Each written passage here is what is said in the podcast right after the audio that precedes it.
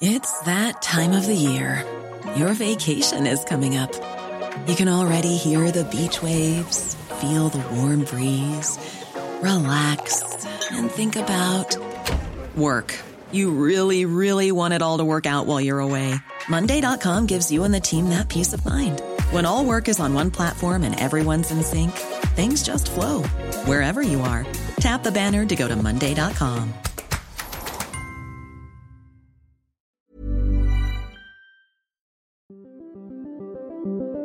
Qu'est-ce que j'ai dit à, à Elon Musk? Vous voulez venir en Europe? On va avoir des règles et les voilà. Il faut que nous ayons un cloud souverain. La tactique TikTok, opacité, addiction et ombre chinoise.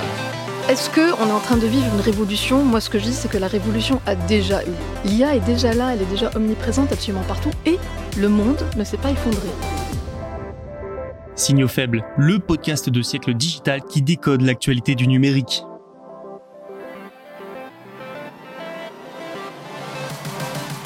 Bonjour à toutes et à tous, bienvenue dans cet épisode du 1er février 2024. Sans plus attendre, voici le programme du jour. Le palier des 5 milliards d'utilisateurs dans le monde est franchi pour les réseaux sociaux, nous verrons ce que ça signifie. Canal Plus ensuite, qui veut racheter l'opérateur sud-africain MultiChoice pour peut-être enfin rivaliser avec les géants américains. Les États-Unis, eux, accusent des entreprises chinoises technologiques d'aider l'armée de Pékin. Et enfin, Mastercard se lance dans l'IA générative pour mieux lutter contre les fraudes. Et maintenant que vous savez de quoi nous allons parler, il ne reste plus qu'à décoder tout ça. Allez, bonne écoute. Un cap historique vient d'être franchi. Selon un rapport annuel de We Are Social et Meltwater publié mercredi, le nombre d'utilisateurs actifs des réseaux sociaux a passé les 5 milliards de personnes l'année dernière.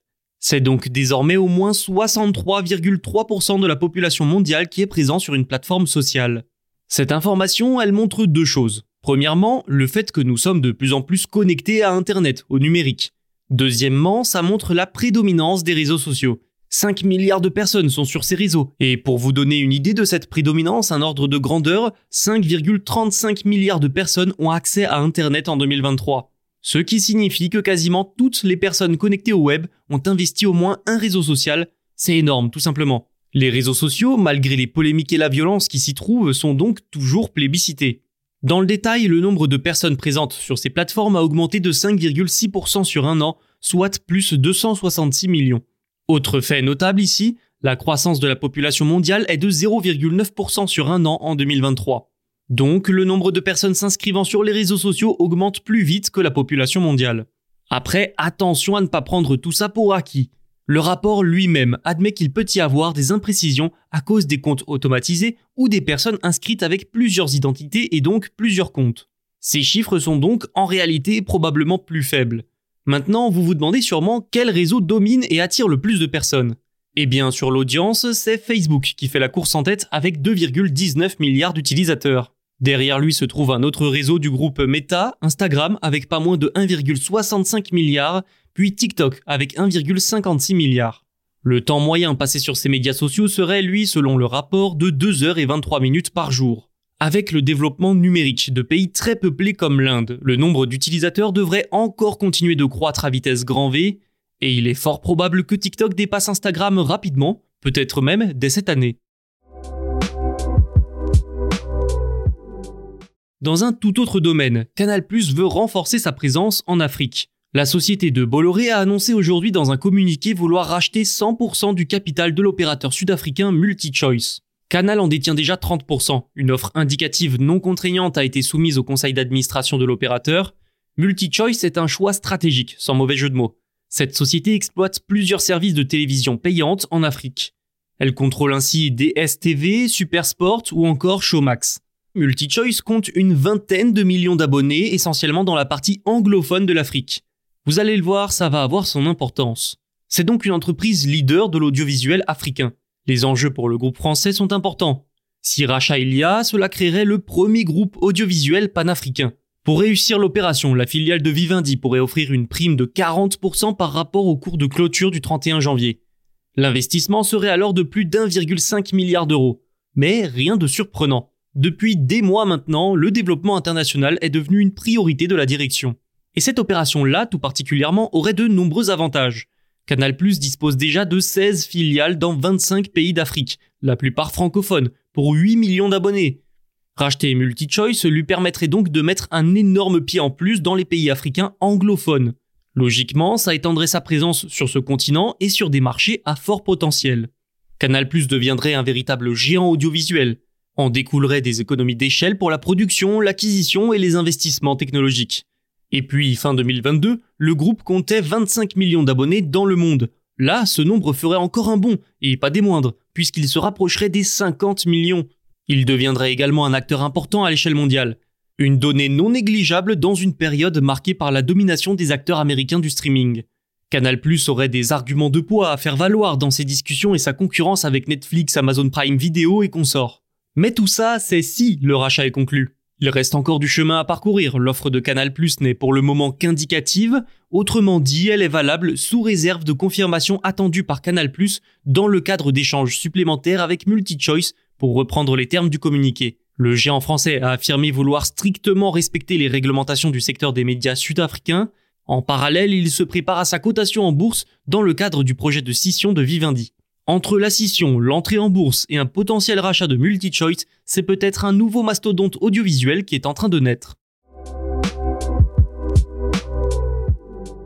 Les États-Unis n'en ont pas fini avec la Chine. Vous le savez, depuis 2022, l'oncle Sam a pris de multiples restrictions à l'exportation de semi-conducteurs vers la Chine, ainsi que plusieurs sanctions contre certaines entreprises de l'Empire du Milieu. Sanctions récemment durcies, et comme rapporté par Reuters, les États-Unis ont ajouté mercredi une douzaine d'entreprises chinoises à une liste créée par le ministère de la Défense nommée section 1260H. Liste qui doit permettre de répertorier les entreprises qui, selon les Américains, travailleraient avec l'armée de Pékin et l'aideraient. Le but officiel étant de ralentir les progrès militaires chinois et d'éviter que la technologie américaine n'aide son armée. Le fabricant de puces mémoire, YMTC, fait partie des nouveaux inscrits sur la liste, tout comme la société d'intelligence artificielle Megvii, le fabricant de LIDAR Ezai Technology, Chengdu et la société NetPosa.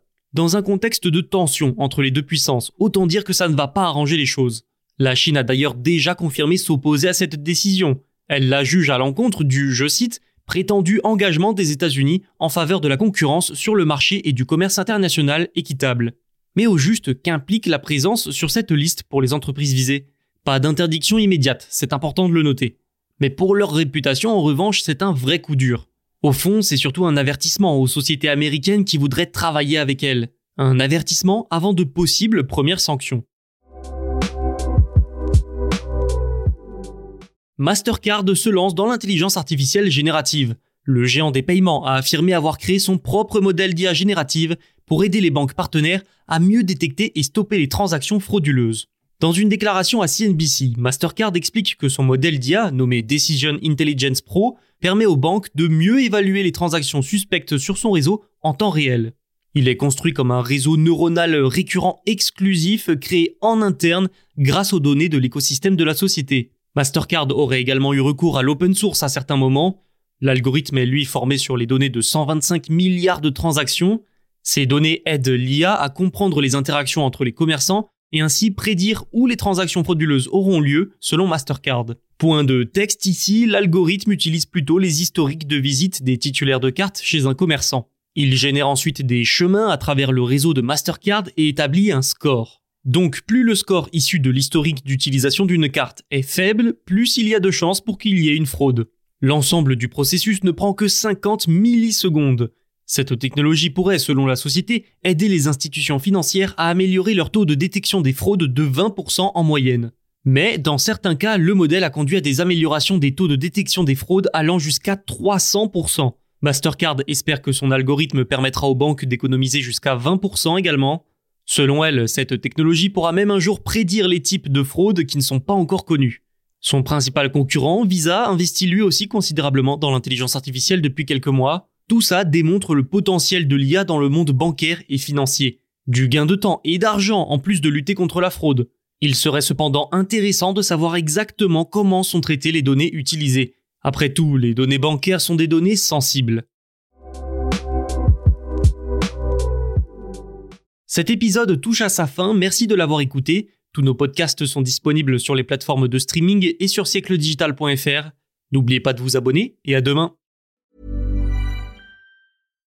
Hi, I'm Daniel, founder of Pretty Litter. Cats and cat owners deserve better than any old fashioned litter. That's why I teamed up with scientists and veterinarians to create Pretty Litter. Its innovative crystal formula has superior odor control and weighs up to 80% less than clay litter.